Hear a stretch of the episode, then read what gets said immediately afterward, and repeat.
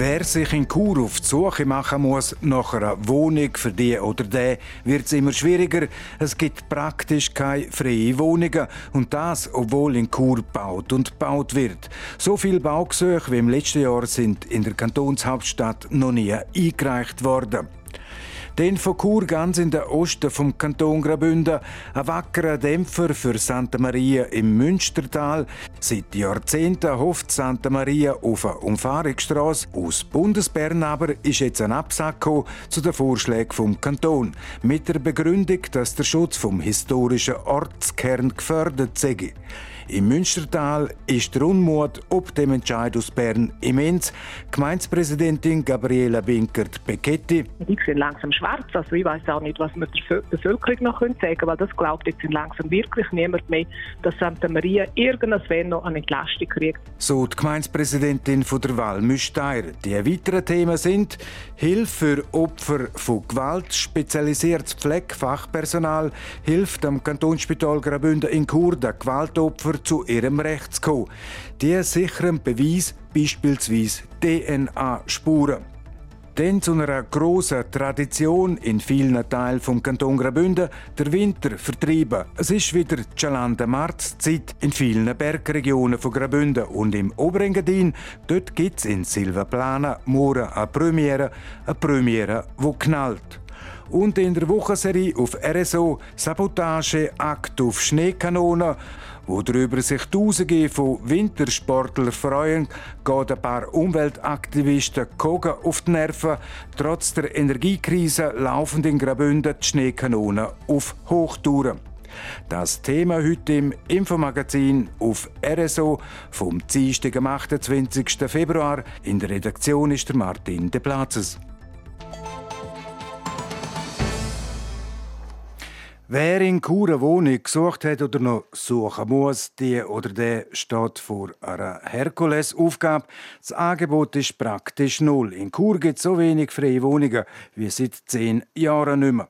Und das trotz dem Bauboom in der Immobilienbranche. Karina Melcher berichtet. Die Bautätigkeit in Chur wächst. Das sagt eine Mitteilung der Stadt Chur. Die Zahl der Baugesuche war noch nie so hoch wie letztes Jahr. Über 670 Gesuche sind eingegangen. Das sind doppelt so viel wie noch vor fünf Jahren. Viele von diesen Gesuchen betreffen den Churer Wohnungsmarkt. Und gleich in der Stadt Chur gibt es nur wenig freie Wohnungen. Im 2018 zum Beispiel hat es noch mehr als 200 leere Wohnungen gehabt. Mitte 2022 sind es noch 40 gewesen. Die Churer Stadträtin und Vorsteherin vom Departement Bauplanung und Umwelt Sandra Meissen sagt, dass unter anderem die Corona-Zeit einen Einfluss auf den Churer Wohnungsmarkt hatte. Viele Leute haben mehr Zeit daheim verbracht und darum ist es ihnen wichtiger geworden, wie sie wohnen. Und nicht nur auf das Wie, sondern auch auf das Wo legen die Leute mehr Wert. Es hat auch damit zu tun, dass Chur natürlich als äh, eine Stadt angeschaut wird mit sehr guter und hoher Lebensqualität, weil wir auch sehr schnell im Grünen sind. Ich glaube, die Nähe zur Natur und die Möglichkeit zum Rausgehen ist sicher etwas, wo wirklich auch während Corona sich die Leute bewusst worden sind, dass einen höheren Wert hat. Das sind neue Einwohner angezogen. Die Stadt wächst seit Jahren. Im 2018 haben knapp 38.000 Leute in Chur gewohnt. Heute sind es über zweieinhalbtausend mehr. Dass es darum aktuell wenig freie Wohnungen hat, ist laut Sandra Meissen nichts Negatives. Wir können eigentlich froh sein, dass sich das so entwickelt im Moment, also dass der Markt spielt, oder? Und von dem her glaube ich, ist es ein guter Trend. Wir müssen einfach schauen, dass sich das Verhältnis von Nachfrage und Angebot wieder einbindet. Und das Angebot auf dem Wohnungsmarkt wird auch grösser. 181 neue Wohnungen sind per Ende letzten Jahr fertiggestellt worden. 463 werden im Moment gebaut. Das sind so viel wie noch nie. Darum ist Sandra Meissen zuversichtlich, dass sich die Wohnungslage in Chur wieder entspannen wird. Ich bin eigentlich positiv, dass das in den nächsten Jahren gelingt. Bauen, wie allgemein bekannt, tut man ja nicht von einem Tag auf den anderen. Das braucht eine gewisse Entwicklung. Ich gehe davon aus, dass das in den nächsten zwei, drei Jahren sich könnte wieder in die andere Richtung bewegen und ein höherer Leerbestand könnte entstehen. Betreffend liegt der aktuell tiefleere Bestand alle Wohnungssegmente, von günstigeren Einzimmerwohnungen bis zu grossen Einfamilienhäusern. Und neue Wohnungen in der Bündner Hauptstadt gibt es unter anderem an der Gürtelstraße, im Meiersboden und in Chur-West.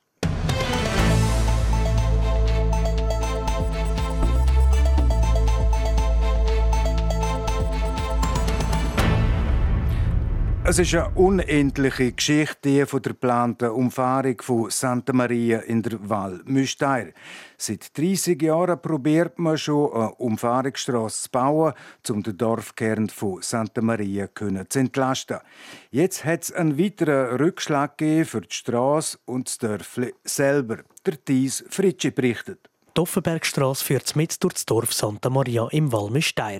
Im Dorfkern ist die Strasse eng und gerade zur Hauptreisezeit häufig überlastet. Um dieser Blechlawine entgegenzuwirken, hat die Gemeinde zusammen mit dem Tiefbauamt Graubünden zwei Umfahrungsvarianten ausgearbeitet. Jetzt hat die Eidgenössische Natur- und Heimatschutzkommission und die Eidgenössische Kommission für Denkmalpflege beide Varianten abgelehnt.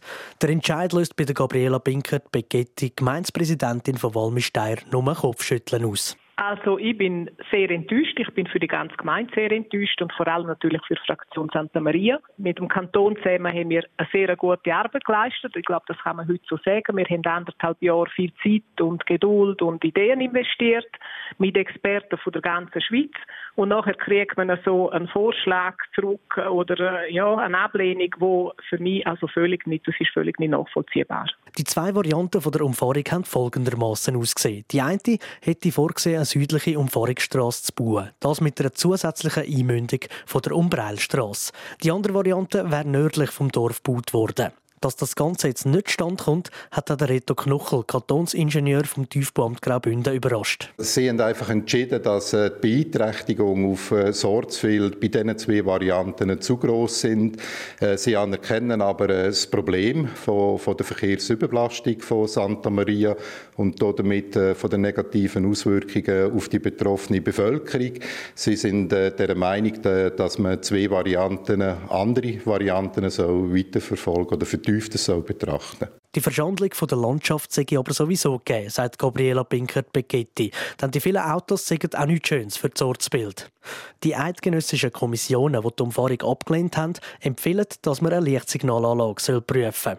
Sepp haben wir aber schon gemacht. Der Vorschlag, den sie macht, die Kommission, eine Lichtsignalanlage zu montieren, heißt noch mehr Verkehr stoppen im, im Dorf. Das haben wir ja schon getestet mit den Kadetten.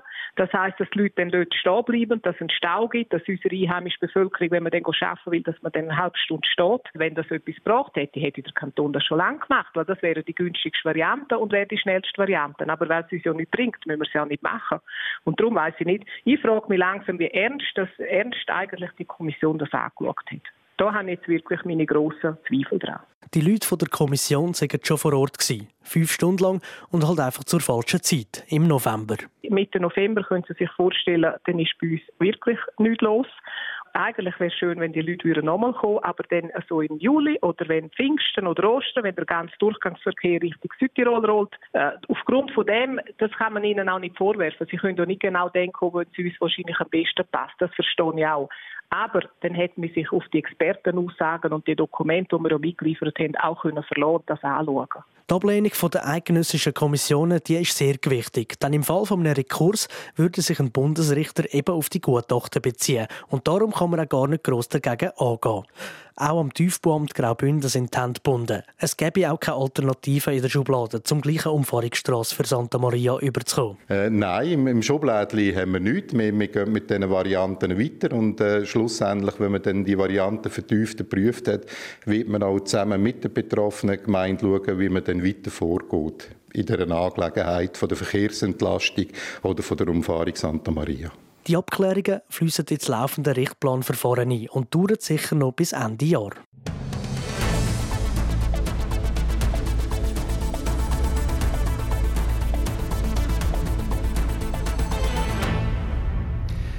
Wenn es vor Gericht oder bei der Polizei heißen dort Aussage gegen Aussage. Vielmal es zu einer derartigen Konstellation, wenn es um Gewalt geht, häusliche Gewalt, Gewalt am Arbeitsplatz. Der Kanton Graubünden will den Opfern helfen.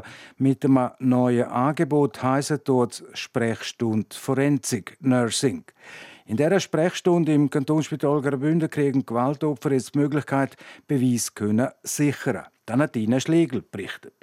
Wer Opfer von einer Gewalttat wird, sechs daheim in der Wohnung oder auch am Arbeitsplatz, die oder der haben meistens das Problem, dass sie die Gewalt, die sie haben müssen ertragen, nicht können beweisen.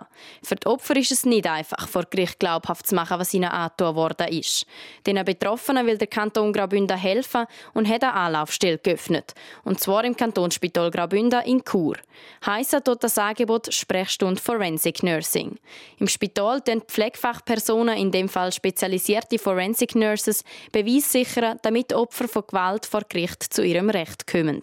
Der Marc Bollmann, er ist der Chefarzt für Rechtsmedizin am Kantonsspital Graubünden, erklärt es auch so. Man weiß einfach, dass die Leute Beweise brauchen und, und auch Dokumentation brauchen, um auch zu sagen, was passiert ist.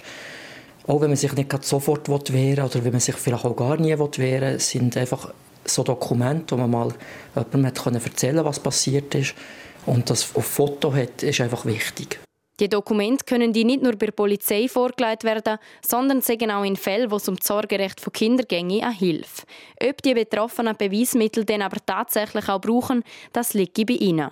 Die Vertraulichkeit ist, glaube ich, dort einfach das Wichtigste. Das soll den Leuten die Autonomie lassen. Sie sollen selber entscheiden, was sie machen damit. Sie können sich zuschicken, sie können es abholen. Sie können uns sagen, archiviert es einfach für mich. Und das ist nicht zusammen mit anderen Krankengeschichten und so. Das ist alles ganz separat, das ist geheim. Die Sprechstunde ist für jede und jeden offen.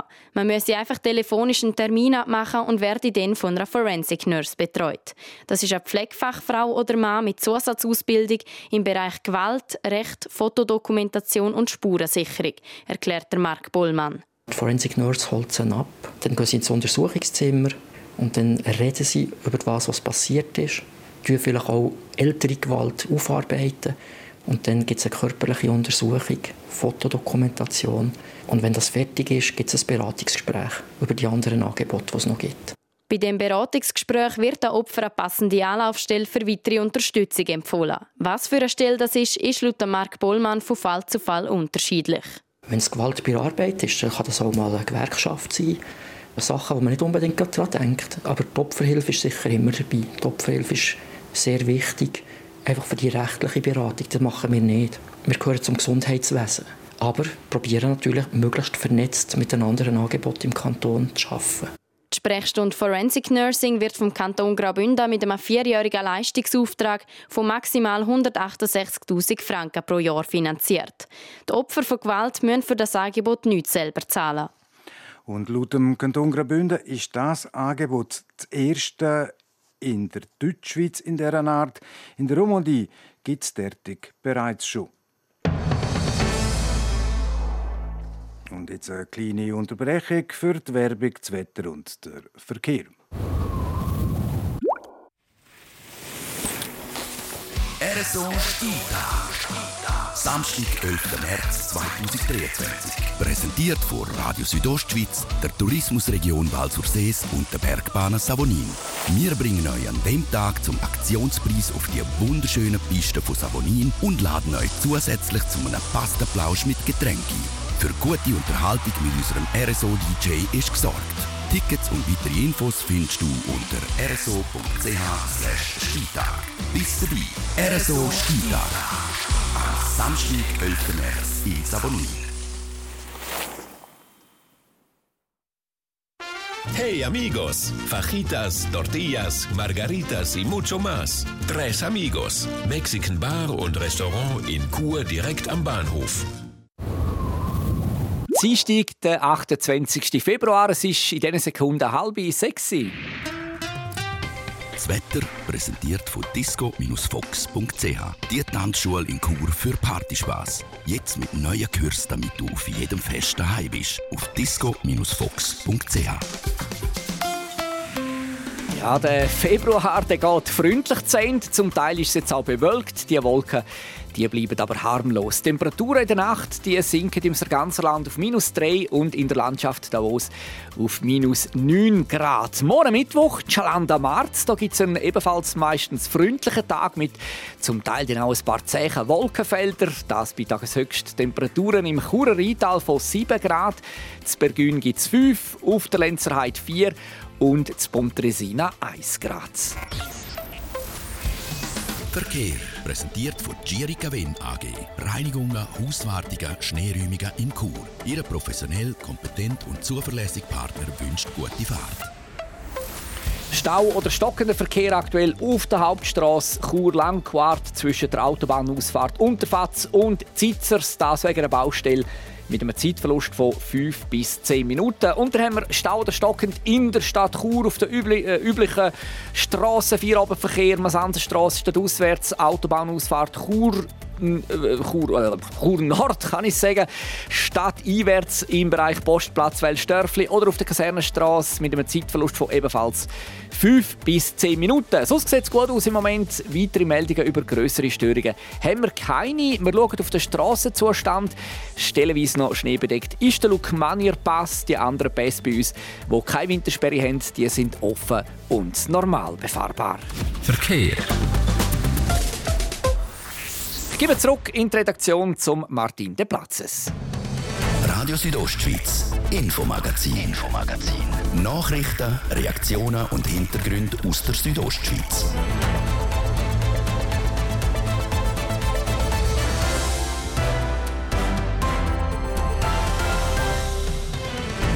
Eineinhalb Minuten ab halb sechs auf RSO jetzt die Themen.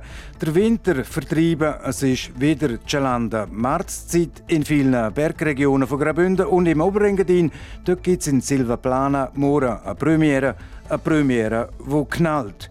Und in der Wochenserie auf RSO die Schneekanonen, die gehen ein paar Umweltaktivisten Kogen auf die Nerven. Trotz der Energiekrise laufen in Graubünden die Schneekanonen auf Hochtouren.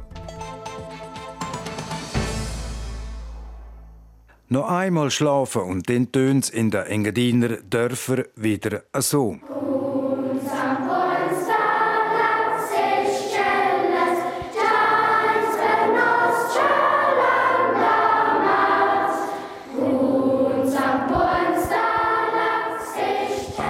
Gelande Marz stehen traditionell Kind in ihren blauen Blusen, roten Kappen und der glänzigen Glocke im Mittelpunkt. So auch in Silvaplana im Oberengadin. Das Jahr gibt es in Silvaplana beim traditionellen Vertrieben vom Winter noch etwas Neues, wo dazukommt.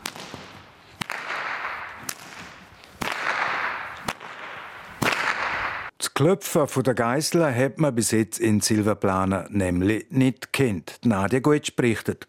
Warum das Geiselklöpfen in Silvaplana bis jetzt nicht zum Cialanda Marz gehört hat, das weiß niemand so genau. Das erzählt mir Barbara Peer. Sie ist Lehrerin vor 5. und 6. Klasse. Zusammen mit ihren Arbeitskolleginnen ist sie dem Wunsch der Schüler gefolgt und hat den Brauchtum vom Geiselklöpfen ins Dorf geholt. Ähm, es hat verschiedene Kinder gegeben, die gefragt haben, wieso machen wir das eigentlich nicht? Äh, wir finden das schade, wir würden das auch gerne machen. Und dann haben wir gefunden, ähm, ja, in Jamfair hat es das gegeben. Ähm, die Jamfairer Schule hat mit der Silvaplaner Schule fusioniert und darum haben wir wie eine Möglichkeit gesehen, um zu sagen, okay, wir nehmen eine Tradition, die nicht ganz neu ist, sondern eine Tradition, die es Jamfair gegeben hat, die übernehmen wir jetzt einfach für Silvaplaner. So hat die Schule von Silvaplana auf das Jahr her vier Geiseln angeschafft. Mit dem allein ist es aber nicht gemacht den Geiselklöpfer will gelernt sein. Der erste Schritt haben bis jetzt eigentlich fast alle Kinder können, weil man muss eigentlich die Geiseln nur einmal quasi im Kreis so umdrehen und es geht dann nachher einfach um den zweiten Schritt, wo man sich entscheiden muss zum richtig wechseln. Das ist dann schwieriger, weil man muss dann sobald man auf der anderen Seite angekommen ist, wieder richtig wechseln und wenn man das natürlich macht mit zum Beispiel die Hände irgendwie vor dem Gesicht oder vor dem Bauch, dann wird man getroffen. Und dann sind das die schmerzhaften Erfahrungen. Das erzählt Nadine Monatsberger, die Lehrerin der dritten und vierten Klasse, kann selber Geiseln klopfen. Sie hat sich darum auch gekümmert, dass die Schülerinnen und Schüler Technik lernen. Seit Anfang Februar ist zweimal pro Woche der Ahmed Etter aus Madulein gekommen, zeigen, wie es Geisselklöpfen geht. Und dann ist es eigentlich darum gegangen, dass wir die Bewegungen mal von ihm gelernt haben und dann haben wir ähm, mit Hilfe von unseren selber bastelten Geiseln noch etwas probiert ähm, für Kinder zur Verfügung zu stellen, weil ja, es ist nicht einfach. Es tut je nachdem auch weh, wenn es halt gegen den Grind schlägt. Und mit diesen einfacher, das heißt, wir haben einfach so Holzstäbe genommen und dann haben wir eine Schnur dran gemacht, damit sie einfach die Übungen mal langsam ausführen können, ohne Angst haben, sich zu verletzen. Und das hat eigentlich super geklappt. Von dem haben die Dritt- und Viertklässler von Nadine Monensberger können profitieren. Also wenn man Tipps kriegt, wie schnell und so ist es viel einfacher. Und auch das erste Mal, wenn man sieht, wie man es richtig machen muss, ist das gut. Darum bin ich auch sehr inspiriert vom Sar Ahmed, weil der hat Ton rausgekriegt, die schon fast wehtun in den Ohren. Und das ist eigentlich mein Ziel, aber ich denke, für das brauche ich noch ein Zeitchen. Ob Buben oder Mädchen, Begeisterung für das Geiselklöpfen zieht sich durch die ganze Klasse. Die Töne sind schwer zum rauskriegen, aber wenn man meinen Ton rausgekriegt hat, ist es einfach mega cool, da freut man sich mega. Verdammt cool, aber ähm, es ist noch anstrengend. Ich finde es recht lässig, denn da kann man einfach alles in die Energie rauslassen. Die beiden Oberstufen Schüler Fabian und Elio sind die, die am Cialanda Marz auf dem Dorfplatz ihr Können zeigen. Es war immer mein Traum zum Klopfen und jetzt ist es so. Geübt haben sie praktisch jeden Tag und in allen Pausen. Und der Fabian ergänzt das mit einem klaren Ziel. Ja, wir wollten, dass wir zwei so ein bisschen doppelt machen. Und ja, also so zusammenklopfend. Könnt ihr uns vielleicht eine Kostprobe geben? Ja, ja, machen wir gerne. Für die Barbara Peer ist klar, dass sich das Geiselklöpfen am Cialanda Marz in Silvaplana etablieren wird. Also wenn ich sehe jetzt, wie die Jugendlichen Geiseln tun, äh, glaube ich, wird das schon sich etablieren, weil sie haben wirklich Freude. Morgen ziehen dann die 55 Schulkinder von Silvaplana durch das Dorf, das erste Mal eben auch mit Geiselklöpfen auf dem Dorfplatz.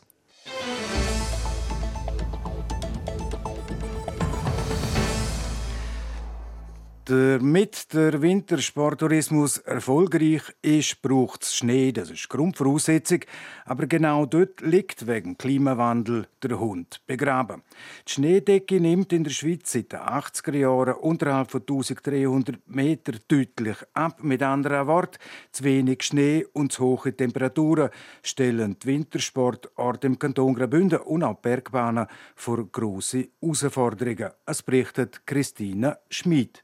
Wenn wenig Schnee vom Himmel fällt, so wie etwa das Jahr, dann muss er halt aus der Schneekanone geschossen werden. Und das macht man nicht etwa erst seit heute. In den Schweizer Alpen liegt seit gut 30 Jahren auch Kunstschnee auf der Piste.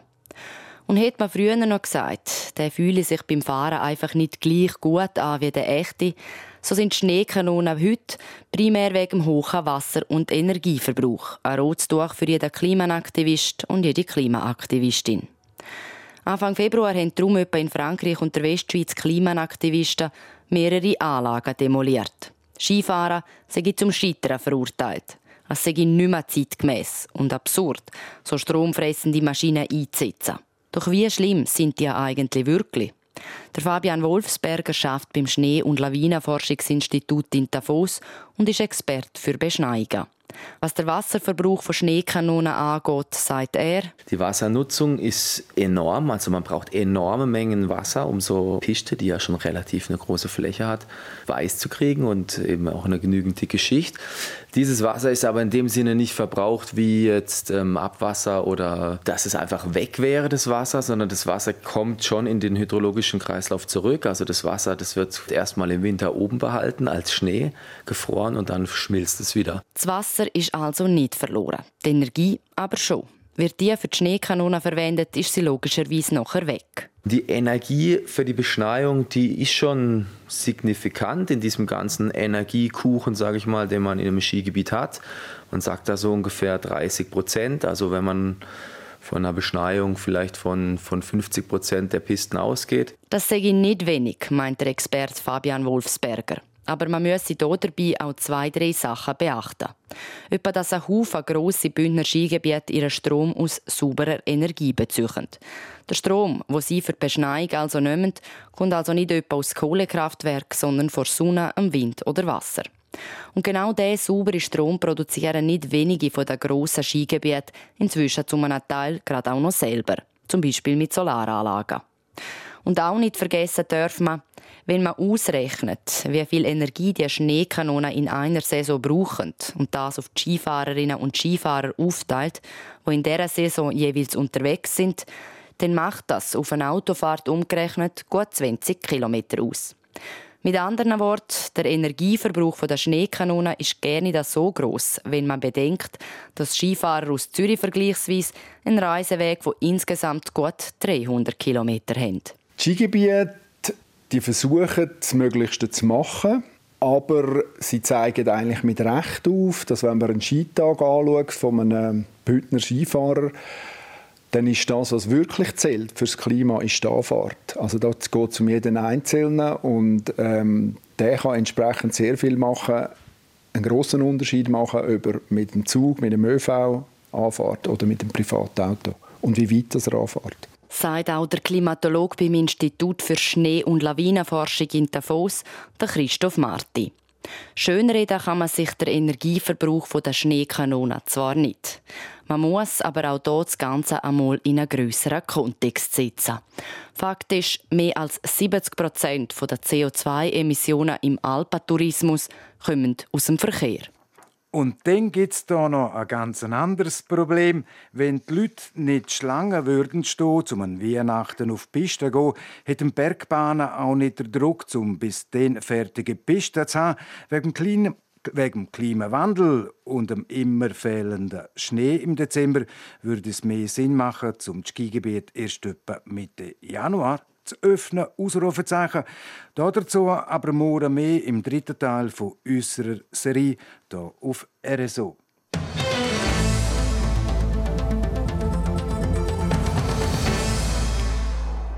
Der EHC Rosa der will in die zweithöchste Schweizer Eishockey-Liga Swiss League. Lange ist die Struktur dieser Liga unklar Wie viele Teams spielen dort nächste Saison? Welcher Modus wird gespielt? Wie viele Ausländer dürfen Team haben? Alles Fragen, die teilweise immer noch nicht ganz geklärt sind. Gleich haltet der EHC Rosa am Aufstiegsgesuch fest. Der Geschäftsführer vom EHC Rosa, der Adrian Fetscherin, erklärt, warum die Frage nach dem Aufstieg ist natürlich nicht eine Frage, die wir uns erst äh, seit gestern gestellt haben. Es war ein Prozess, der eigentlich über Jahre am Laufen und am Köcheln war. Und es ist einfach jetzt in der letzten Zeit immer konkreter geworden, aus diversen Gründen. Äh, sportlich ist die Mannschaft so gut wie eigentlich noch nie. Und dann haben wir auch die wirtschaftlichen Rahmenbedingungen jetzt hergebracht, wo wir doch mit gutem Gefühl können sagen ja, das wollen wir machen. Vor allem auch eine gewisse Nachhaltigkeit haben wir hergebracht. Also es wäre nicht einfach ein Abenteuer für ein Jahr, sondern mindestens für drei Jahre haben wir gesagt, müssen wir das herbringen. Und die Ligabestimmungen sind das Jahr so gut und verhältnismäßig einfach zum Ufer gekommen, dass Rosa gesagt hat, doch, das wollen wir machen. Ein ausschlaggebender Moment für den Entscheid hätte es nicht gegeben. Es waren verschiedene Aspekte, die hätten geklärt werden bis Rosa hätte mit gutem Gewissen Ja sagen Was der Aufstieg für Rosa bedeuten würde, weiss der Adrian Fetscherin. Ja, es gibt natürlich am RC Rosa einen unglaublichen Boost innerhalb des Club, aber natürlich auch für das ganze Dorf. Oder? Ich meine, der Club hat eine unglaubliche Tradition, äh, wo jeder eigentlich auch kennt. Oder? Und so 37 Jahre nach dem Verschwinden in der mehr oder weniger Anonymität wäre es natürlich schon gewaltig, wenn wir den Club wirklich wieder zurückfinden oder zurückbringen Und es hätte auch verschiedene Vorteile. Es wäre einfacher, um eine gute Mannschaft zusammenzustellen. Man könnte den Spielern noch mehr bieten als jetzt schon. Grundsätzlich wäre es wirklich ein toller Schritt für den Club, so der Adrian Fetscherin. Dass die Möglichkeit zum Aufstieg auch ein Thema innerhalb der Mannschaft ist, bestätigt der Captain von Rosa, der Reto Amstutz. Ja, es ist viel darüber geredet worden, aber ähm, ich glaube, jetzt äh, momentan sind die Playoffs im, im Vordergrund und soll uns eigentlich nicht weiter belasten. Ja. Die Stimmung im Team ist nämlich sehr gut. Durch den Sieg im ersten Playoff-Spiel vom letzten Samstag natürlich umso besser.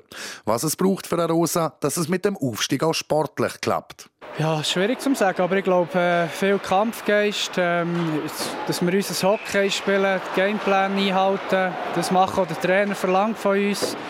Ja, 100% Einsatz. Sicher auch ein bisschen Wettkampfglück, braucht es auch immer, aber ähm, ja, ich glaube, mit unseren Fähigkeiten alles das Maximum rausholen. Ja. Und wenn die Mannschaft schafft, um das Maximum rauszuholen, dann kann es für eine Rosa nächstes Jahr Swiss League statt My Hockey League heißen, also zweithöchste statt dritthöchste Schweizer Eishockey Liga.